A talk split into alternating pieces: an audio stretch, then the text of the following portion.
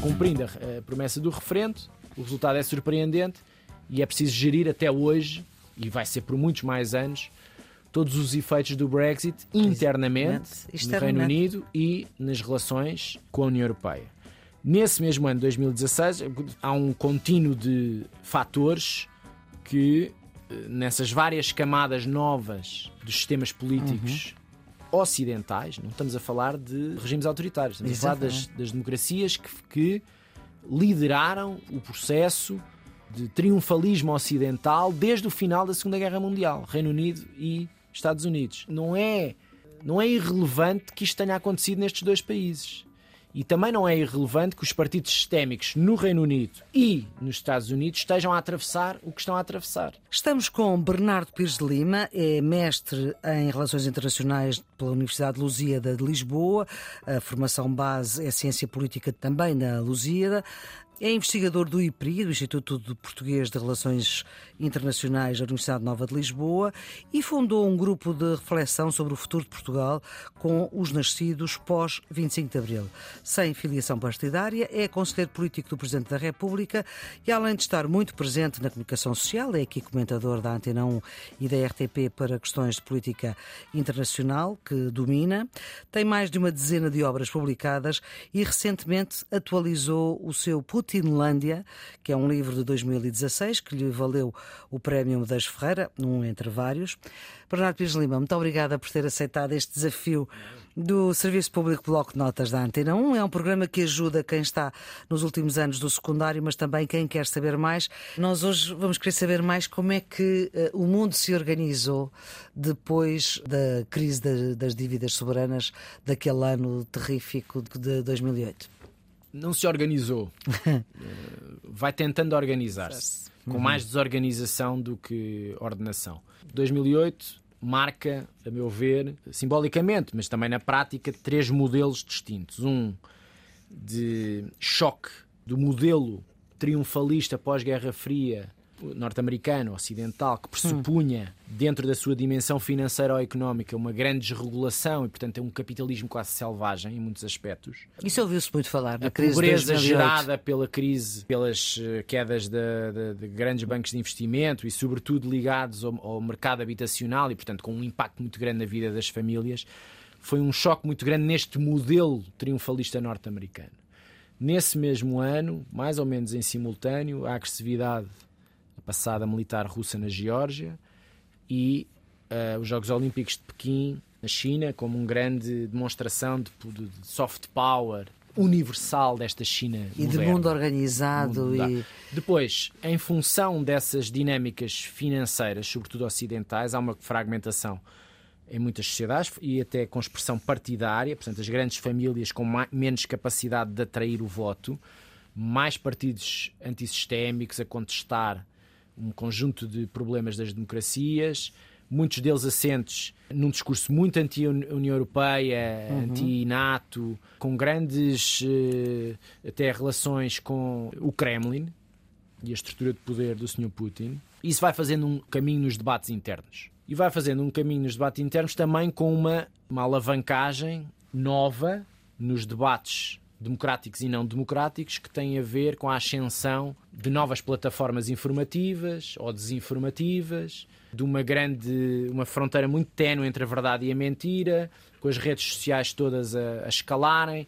2008 é também um ano em que nascem muitas novas tecnológicas uhum. uh, e isso desagrega um bocadinho o espaço informativo completamente, não é? Uhum. pulveriza o espaço informativo com uma grande dificuldade para acompanhar e tratar os factos, e isso tem repercussões, por exemplo, na desmontagem de cleptocracias no Médio Oriente e no Norte da África, e é isso que gera, por exemplo, a grande contestação nas primaveras árabes. Estamos a falar de 2009 uhum. para a frente.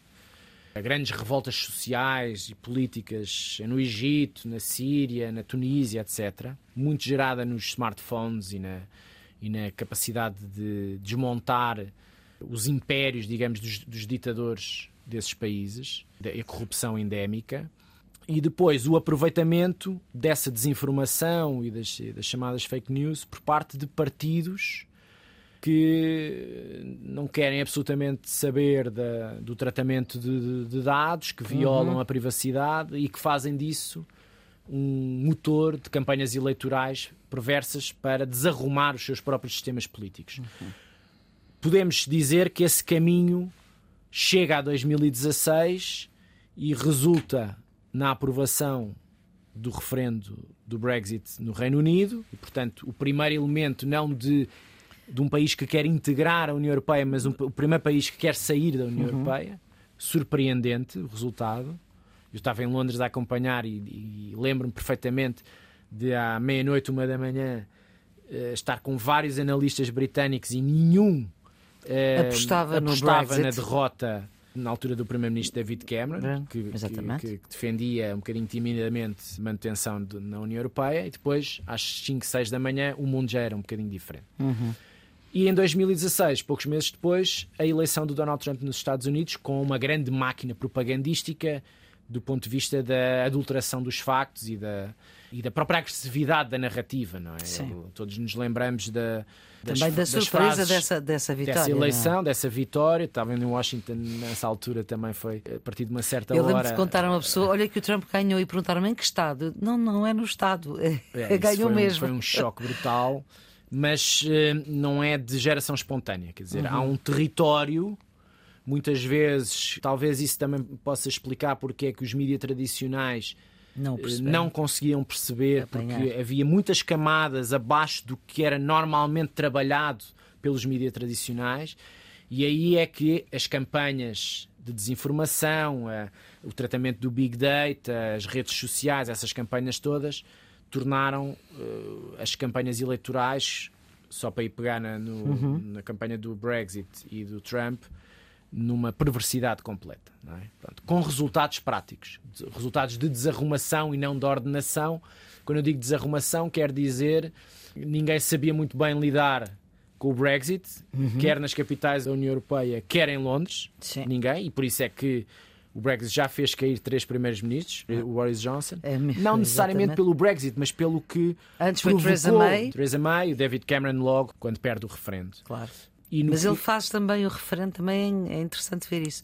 Ele promove o referendo para tentar segurar-se no poder, não é? Não, ele, é, ele ganha as eleições em 2010 contra o Gordon Brown, trabalhista, sem um governo maioritário. Faz uma coligação com os liberais-democratas em 2015 promete o referendo para estancar o crescimento do UKIP, Partido Nacionalista. Uh, teve um grande resultado nas europeias de 2014, foi o partido mais votado para o Parlamento Europeu, em Inglaterra. Em, Mas também foi um Unido. partido que se pulverizou. Tinha só um ponto na agenda, certo. que era sair da União Europeia. Já está. É? Pronto. Portanto...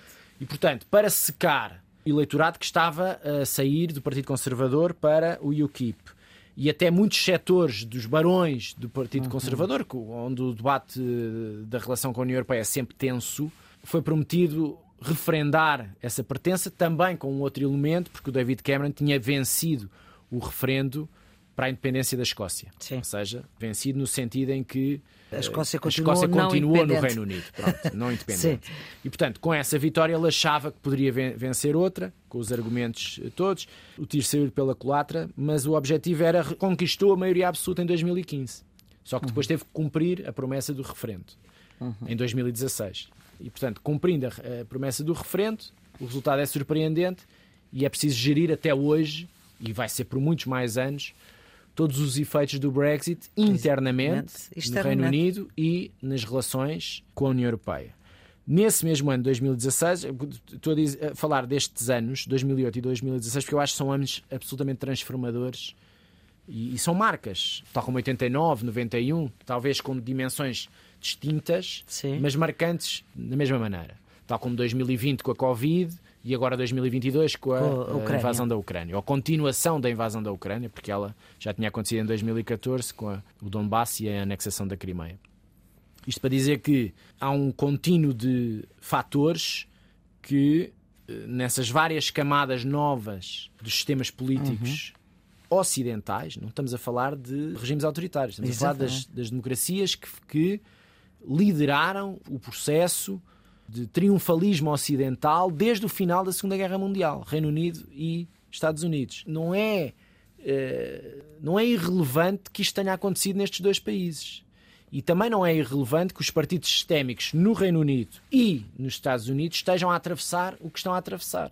Uhum. O Partido Conservador está na sua enésima guerra interna. O Partido Republicano é um partido completamente capturado por uma agenda psicótica de negacionistas, de adeptos do autoritarismo, de gente que não sabe distinguir a verdade da mentira, que acha que Trump cada vez que não ganham há um roubo eleitoral, tentando mesmo um golpe de Estado, quando foi a invasão do Capitólio Sim. o ano passado. Nós estamos a falar de um país que quer continuar a ser, ter um certo modelo uh, para o mundo, uhum. mas com problemas brutais em casa. Ora, isto é incompatível. Ninguém compra um modelo uh, de democracia uhum. pluralista, separação de poderes, quando não sabe diferenciar a invasão do Palácio Presidencial do Sri Lanka, que ocorreu há poucos dias, Exato. da invasão do Capitólio, que aconteceu o ano passado. Nós hum. olhamos para aquelas duas imagens, mas isto é a Casa Branca, é a invasão da, do, do Capitólio ou é a invasão do Presidente do Sri Lanka? Quando os Estados Unidos chegam a um ponto destes, abrem-se garrafas de vodka no Kremlin e festeja-se em Pequim isto tem impacto. Tem impacto na credibilidade dos Estados Unidos, tem impacto na confiança dos europeus e dos aliados asiáticos em relação aos Estados Unidos e, portanto, uhum. há um conjunto de fundações que vêm da Segunda Guerra Mundial que estão em causa. Também. Pronto, qual é que é o dado diferenciador agora? Agora é que nós temos mais regimes autocráticos e ditatoriais no mundo do que democracias. Portanto, há uma contração das democracias no mundo.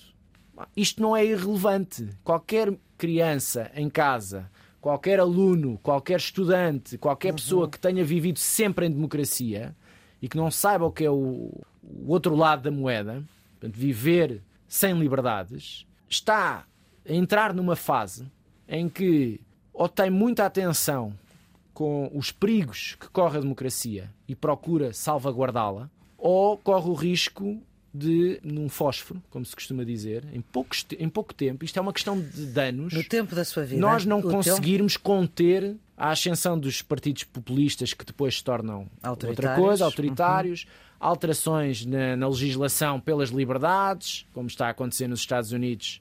De Sim. recessão, digamos assim, de valores, de, valores, de adquiridos, adquiridos assim. e de um conjunto de direitos que são inalienáveis em relação uhum à interrupção voluntária da gravidez, vamos ver se uniões de facto ou casamentos de pessoas do mesmo sexo ou adoção de pessoas do mesmo sexo, quer dizer, podemos a partir daí uhum. escalar. E isso influenciar uma agenda reacionária, não, não digo conservadora, porque acho que já é pouco, é soft, mas muito reacionária noutras democracias inspiradas pelo Partido Republicano ou por outros partidos, nomeadamente na Hungria, do Primeiro-Ministro Orbán, Portanto, com isso, haver uma, uma regressão nas nossas liberdades e nos nossos direitos. É preciso que as pessoas tenham consciência que nós estamos a viver um momento uh, histórico de uh, menos triunfalismo do que aquilo que falámos uhum. em relação à década de 90 e princípio do século XX, de incapacidade das democracias se regenerarem, oportunidades para os mais novos, qualidade de emprego, níveis salariais minimamente dignos, etc, etc, etc. Se não, não damos resposta a isto, Há outros que vão vender outro tipo de respostas muito simplistas e que vão fazendo o seu caminho, eleição após eleição, até mudar o próprio sistema por dentro. Exatamente. É assim que os populismos e os nacionalismos estão a fazer o seu caminho, com altos e baixos, resultados melhores numa eleição, piores noutra, mas estão aí, em uhum. todas as democracias europeias e também nos Estados Unidos. A próxima data que eu alertaria para a sua importância. É 2024, uhum. eleições nos Estados Unidos, com um hipotético regresso de Donald Trump ou de alguém da sua linhagem e isso ser um elemento absolutamente transformador do processo interno e das relações internacionais de uma a forma mais geral. Começamos no conceito de Guerra Fria e onde ele nos levou. Muito obrigada, Bernardo Pires Lima, Obrigado. por esta ajuda para este programa que ajuda os alunos dos últimos anos do secundário, mas também quem quer saber mais, está sempre para a eternidade em podcast, em todas as plataformas, também no RTP Play. A produção é de Ana Fernandes, os cuidados de emissão de Guilherme Marques. Tenham um bom dia.